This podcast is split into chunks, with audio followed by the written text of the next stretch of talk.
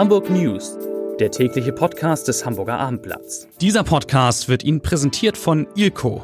Seit 50 Jahren Ihr Spezialist für die Herstellung von Designmülltonnenboxen. Wir haben die passende Umhausung für Ihre Mülltonne. Und neu Fahrradständer und Fahrradparker für den privaten und auch öffentlichen Bereich. Weitere Informationen finden Sie unter www.ilco-beton.de und www.ilco-metall.de.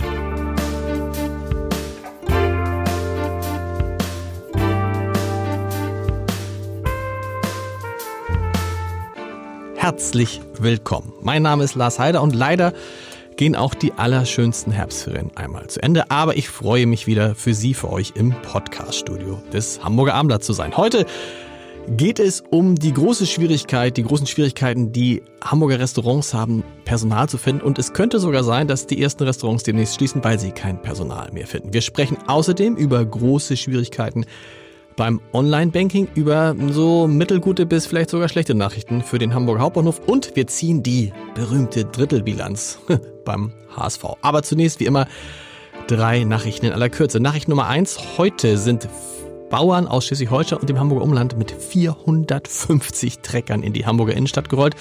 Ich habe selbst gesehen, in Mönckebergstraße war ein riesengroßer Parkplatz für Trecker. Großartig. Die Bauern haben natürlich äh, demonstriert und haben aber vor allem in Hamburg für ein unglaubliches Verkehrschaos gesorgt. Nachricht Nummer zwei. Wir erinnern uns alle noch an die große Klimaschutzdemo am 20. September in Hamburg. Damals waren so mit 20, 30.000 Teilnehmern gerechnet worden. Es kamen am Ende zwischen 70 und 100.000 und diese Zahl soll nochmal erreicht oder vielleicht sogar übertroffen werden. Die Klimaschutzbewegung Fridays for Future hat für Freitag, den 29. November, also ungefähr in einem Monat, eine weitere Großdemo für Hamburg angekündigt, zu der mindestens 30.000 Teilnehmer erwartet werden. Und ich werde auch wieder dabei sein. Ein großes Happening. Und Nachricht Nummer drei ist so ein bisschen fast in eigener Sache. In, gibt eine neue Statistik, dass in Hamburg genau 21,2 Prozent der Menschen in Hamburg Podcasts hören. Das wären also ungefähr 300.000 und für die habe ich einen Tipp. Ich habe nämlich in meinem Podcast Entscheidertreffen Heider mit Peter Figge, dem Vorstand der Werbeagentur Jung von Matt, gesprochen. Es geht um Werber, wirklich wahr, die im Büro Holz hacken, nicht nur dürfen, sondern das auch wollen, um Werbebotschaften, die sich kaum mehr kontrollieren lassen. Und es geht vor allem um einen der schönsten Sätze, den ich je gehört habe. Also heute Abend ab 18 Uhr auf www.abendblatt.de slash Entscheider Peter Figge, Jung von Matt Werbung, unbedingt mal reinhören. So, jetzt freue ich mich über vier liebe Kollegen. Mit wem fange ich denn jetzt mal an? Steffen Preisler aus der Wirtschaftsredaktion. Steffen, Online-Banking, sollte man sich denken, ist eigentlich etwas ganz Normales, bei dem es keine Probleme gibt. Aber tatsächlich häufen sich bei der Hamburger Verbraucherschutzzentrale Beschwerden. Warum? Beschwerden oder Nachfragen?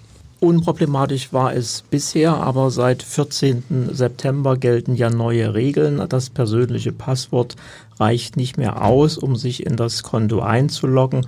Man braucht also zusätzlich eine TAN, die mit einem Generator oder einer App äh, produziert werden muss und das sorgt für reichlich Probleme. Bei den Verbraucherschützern in Hamburg gehen jeden Tag Beschwerden ein, vor allen Dingen auch von älteren Bankkunden die sich mit den neuen Regeln überfordert fühlen. Bei der Finanzaufsicht BaFin sind in vier Wochen schon 1000 Beschwerden eingegangen. Das ist mehr als zweieinhalb Mal über dem Normalmaß. Und die Finanzwächter, auch eine Einrichtung der Verbraucherschützer, registrieren 300 Beschwerden und das sieht man nur als die Spitze des Eisberges, denn diese Organisation ist nun noch nicht so bekannt, dass sich jeder an sie wendet. Wie ist es denn, wenn ganz, dass es wirklich jeder versteht? Was muss man machen, um erfolgreich, problemlos Bankgeschäfte online abwickeln zu können? Man braucht erstmal zwei Geräte, richtig? Man braucht auf alle Fälle zwei Geräte und man muss sich eben für ein Verfahren entscheiden. Also wenn man das noch nicht äh, getan hat, wenn man eben nicht so internetaffin ist und nicht mit Apps hantieren will, dann ist äh, so ein kleiner äh, TAN-Generator empfehlenswert, sieht aus wie ein kleiner Taschenrechner. Da wird die EC-Karte hineingesteckt und man füllt dann am Bildschirm die Überweisung aus und hält dann dieses Gerät nochmal auf diesen Bildschirm. Und wenn alles klappt, erzeugt dieses Gerät dann eine TAN, mit der man die Überweisung abschicken kann. Und es ist ein TAN-Gerät, man sieht schon, dass ich nicht so firm damit bin, aber TAN-Gerät kriegt man, kann man kaufen, kriegt man bei der Bank das, umsonst? Das, umsonst ist es nicht, es, es kostet zwischen 12 und 20 Euro, es gibt es aber auch im, im Fachhandel, es ist also jetzt kein Gerät, das irgendwie bankenspezifisch wäre. Die andere Variante ist, man hat einfach ein Handy, man sitzt an seinem Laptop zu Hause, an seinem Computer, macht eine Überweisung und generiert dann äh, diese TAN mit, dem, mit der App.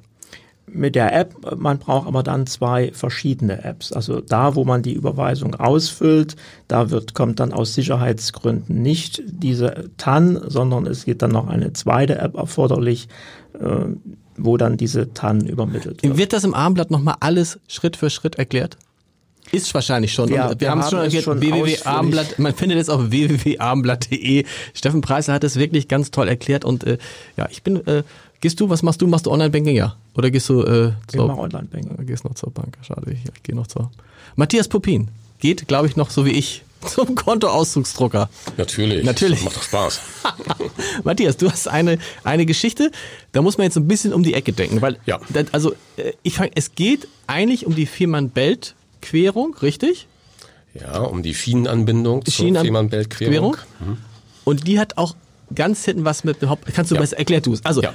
die, die Nachricht, die ich eigentlich verkaufen wollte damit ist, es gibt so ein bisschen Sorgen, ob das Geld, was für den Ausbau Umbau, Modernisierung des Hamburger Hauptbahnhofes äh, vorgesehen war, ob das überhaupt noch zur Verfügung steht. Ja, es geht, es, geht, nicht um den Hamburger Hauptbahnhof, sondern um den Bahnknoten Hamburg. Okay. Das sind äh, Einzelmaßnahmen im Hauptbahnhof, aber auch auf anderen Gleisstrecken im Hamburger Raum. Und äh, das hängt zusammen mit der Hinterlandanbindung des Fehmarn-Belt-Tunnels. Äh, Fehmarn-Belt-Tunnel soll ja zwischen äh, Röttby in Dänemark und Puttgarden auf der Insel Fehmarn gebaut werden. Dazu braucht es eine Schienenanbindung, die von Lübeck aus bis Puttgarden Schadenreich, zweigleisig und die wird immer teurer. Es okay. waren mal 800 Millionen Euro 2008 äh, äh, angenommen worden. Jetzt äh, landen wir bei zwischen 3,5 bis 5 Milliarden Euro. Und das ist ein, äh, einfach ein ganz erheblicher Teil des Geldes, was im Bundesverkehrswegeplan überhaupt zur Verfügung steht für okay. Schienenprojekte. Und deswegen befürchtet der Bundesrechnungshof nun, dass andere, weitaus wichtiger Projekte ins Hintertreffen geraten könnten, weil die Schienenverbindung zum Fehmarn-Belt-Tunnel so sehr teuer wird. Aber jetzt wäre es dann nicht wichtiger, tatsächlich die Situation in Hamburg zu entlasten? Wer immer, und das werden, sind Hunderttausende jeden Tag, wer immer in Hamburg ankommt, merkt, boah, dieser Hauptbahnhof platzt aus allen Nähten, es gibt immer wieder Probleme, äh, Verspätung, das ganze Programm. Wäre es nicht sinnvoll zu sagen, da muss halt, äh, muss man da in, äh, bei, bei, bei, bei den Schienen am Fehmarn-Belt-Tunnel warten, äh, Fehmarn-Belt-Querung warten und Hamburg nicht? Äh, genau dazu fordert der Bundesrechnungshof ja auf. Äh, liebes Bundesverkehrsministerium, lieber Bundestag, guckt nach, welche Maßnahmen am wichtigsten sind für die Fahrgäste. Da zählt die äh, Anbindung zum Fehmarn-Belt-Tunnel nicht dazu. Das bringt relativ wenigen Fahrgästen einen Vorteil. Aber der Ausbau des Knoten Hamburgs würde sehr vielen Fahrgästen einen Vorteil bringen. Man weiß, dass etwa 20 bis 25 Prozent der Verspätungen, die beim im Zugverkehr entstehen, in diesen wichtigen Großknoten entstehen. Also in Hamburg, Köln, München okay. und so weiter. Gut, und äh, das ist eine Aufforderung. Entscheiden muss es die muss es die Politik. Wenn man natürlich jetzt wiederum die ja. Bauarbeiten in äh, der Firma Beltunnel verschiebt, wird es auch nicht günstiger. Äh, es wird nicht günstiger. Zum, äh, außerdem gibt es leider einen Staatsvertrag, der 2008 zwischen Deutschland und Dänemark abgeschlossen worden ist. Insofern ist Deutschland vertraglich gebunden, diese Anbindung zu bauen. Und äh, da befindet man sich jetzt in, ein, in einem echten Dilemma. Ein klassisches Dilemma. Vielen Dank. Uli Gastorf, Chefreporter ist da. Gastronomie-Experte. Da wabern jetzt immer mal so Gerüchte, Geschichten ähm, durch Hamburg, dass Restaurants nicht nur Probleme haben, Personal zu finden, sondern dass diese Probleme dazu führen, dass man entweder nicht mehr zu den Zeiten öffnen kann, äh, zu denen man will, oder dass vielleicht sogar Restaurants überlegen müssen, schließlich an einigen Tagen, schließlich teilweise. Ich habe das gehabt bei meinem Lieblingsrestaurant äh, in, äh, in Schleswig-Holstein, dass es tatsächlich, weil es kein Personal gefunden hat, plötzlich zwei Tage die Woche dicht gemacht hat. Nicht, weil der Andrang nicht groß gewesen wäre, sie hätten richtig Geld verdienen können, sie hatten einfach keinen Koch. Wie sieht die Lage in Hamburg aus? Ja, zum einen wird es so sein, dass ähm, Ende des Jahres das Grillhaus Rach und Ritschi in Bahrenfeld schließt. Okay. Ist deshalb bekannt, weil dort auch mal ähm, Christian, Rach. Christian Rach beteiligt war. Da gibt es auch das Gerücht, dass es ähm, wirklich am Personalmangel nicht, dass man nicht das geeignete Personal gefunden hat, dass man daran gesagt hat, so, dann können wir eben das einfach nicht mehr machen. Was tatsächlich auch der die Hoga bestätigt ist, das was du auch sagst, dass es die Hoga muss man sagen deutsche Hotel, Hotel und Gaststättenverband, der etwa 2000 ähm, Betriebe in Hamburg vertritt und die sagen halt auch, es gibt Restaurants, die nicht mehr das Mittagsgeschäft machen, sondern nur das Abendgeschäft, weil sie nicht genug Leute haben und eben auch, die dann sagen, wir machen zwei Tage die Woche zu, weil wir einfach nicht genügend Menschen haben. Und eine ganz interessante Zahl, der die Hoga sagt ja, es fehlen 5000 Kräfte im Gastgewerbe. Was sind das? Sind das vor allen Dingen Köche? Sind das vor allen Dingen Servicekräfte? Das ist eigentlich, das äh, ist eigentlich relativ gleich von der Sache her, aber man sagt eher noch schwieriger ist es halt äh, mit der Küche, Klar. weil die Küche natürlich, äh, sagen wir mal, noch ein, wirklich mehr eine Herausforderung ist als Arbeitsplatz, als wenn du im Service arbeitest. Was tut man? Man tut genau, ganz interessante was tut man? Dinge. Nämlich? Das Hardrock Café zum Beispiel macht richtige Recruiting Days neuerdings. Das heißt, sie machen zwei Tage. Da kann du und ich vorbeikommen ohne Anmeldung. Ich könnte da vorbeikommen ich und im Hardhot. Ja? Wir können beide vorbeikommen. Sie nehmen auch ganz gerne ungelernte Kräfte. Ja, da bin ich dabei. Ja. Das heißt, du kannst da hinkommen und dann sagst du, ich möchte gerne Service machen. Dann sagen sie hier, da kriegst du einen Arbeitsvertrag, kriegst, was weiß ich, äh, 10 Euro die Stunde, ist jetzt nicht so viel. Nee. Und dann kannst du da anfangen. Das sind eben schon solche Maßnahmen, die jetzt wirklich in Hamburg ergriffen werden. Ja, weil alles andere bleibt nicht übrig. Was ist denn mal mit mehr Geld? Äh, so ein Job könnte ja auch interessanter werden, wenn man dafür mehr Geld bekäme. Genau, aber da sagen natürlich dann auch die ähm, Gastronomen oder auch die Verbände, dass sie natürlich auch, dass natürlich auch die Unkosten immer weiter ansteigen. Klar. Und ähm, ich meine, so ein ausgelernter Mensch in so einem Restaurantfachmann kriegt, glaube ich, um die 2000 Euro erstmal, wenn er ausgelernt hat, brutto. Okay. Und das ist natürlich nicht so sehr viel. Nee. Dazu kommen diese äh, Arbeitszeiten am Wochenende und am Abend. Ähm, und auch der Hamburger Tourismustag wird sich am 29. mit diesem Thema beschäftigen. Wie bekommen wir wieder mehr Fachkräfte? Es ist an allen Ecken und Enden. Irgendwann können wir nicht mal mehr essen gehen. Ja, vielen Dank, liebe Ul. Vielen Dank, liebe Ulrich. Henrik Jakobs ist da, vom HSV hätte ich beinahe gesagt. Moin. Moin. Ähm, Rach und Ritchie passt ganz gut. Weil äh, Rach und Ritchie ist ja auch so ein bisschen so ein Lieblingslokal in unmittelbarer Nähe des ja, ist nicht weit weg. Ja. Ist nicht weit weg. Ja, Warst du da mal essen mit äh, HSV-Leuten? War ich tatsächlich mal, ja. Haben ja, die bezahlt? Hier und da verabredet sich ja. Haben die bezahlt oder egal? Ja. Ich glaube, das Abendblatt hat bezahlt. bezahlt. Sag mal, äh, wir haben ungefähr ein Drittel der Saison rum, ungefähr, zehnter Spieltag. Ja. Fast so, ziemlich genau. Passt. HSV ist Tabellenführer, 21 Punkte vor Stuttgart, Nürnberg und Hannover sind vorne gar nicht mit dabei, sondern Bielefeld als so ein bisschen die Überraschungsmannschaft. Wie fällt denn die Bilanz unserer Sportredaktion für das erste Drittel HSV aus? Ja, die, der Frage gehen wir heute auch nochmal nach, nach dem 1 zu 1 in Bielefeld. Wie spitze ist der Spitzenreiter? Also ja. HSV ist ja wieder Tabellenführer, so wie auch zu langer Zeit der vergangenen Saison. Da ja, hat man's, da ging dann hinten raus die, ja. die Luft aus und es deutet vieles darauf hin, dass der HSV das in dieser Saison bis zum Ende durchhalten wird.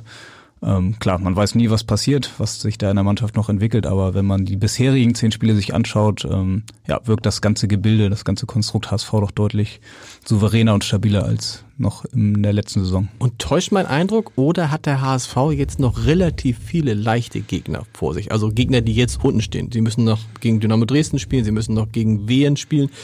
Holstein Kiel, vergangenes Jahr überraschend stark, insbesondere gegen den HSV. Dieses ja. Jahr eher unten drin. Also kann man so sehen, wobei ja. genau diese Spiele eigentlich letztes Jahr das Problem war, dass Stimmt. sie dann eigentlich hinten raus gegen die kleineren Gegner ähm, das vermasselt haben. Jetzt kommt mit Stuttgart erstmal die Topmannschaft der Liga neben dem HSV genau. aktuell.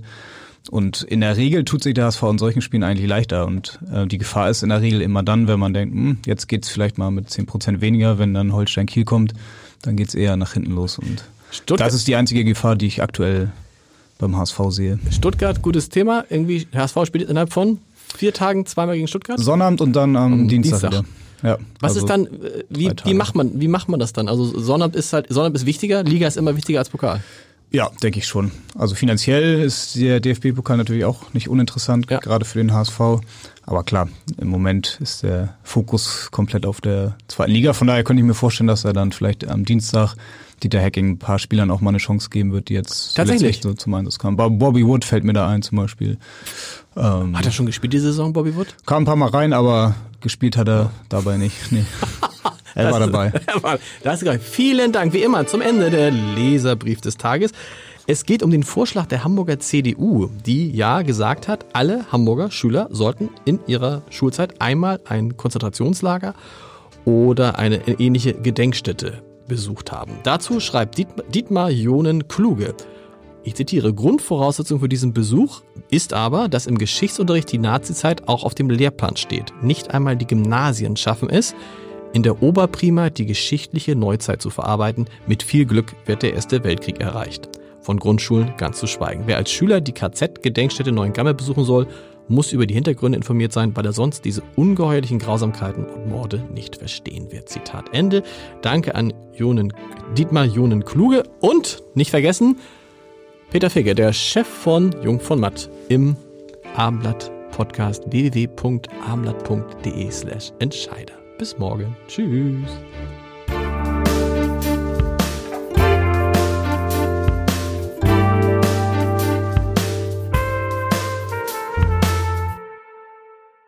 Weitere Podcasts vom Hamburger Abendblatt finden Sie auf abendblatt.de slash podcast.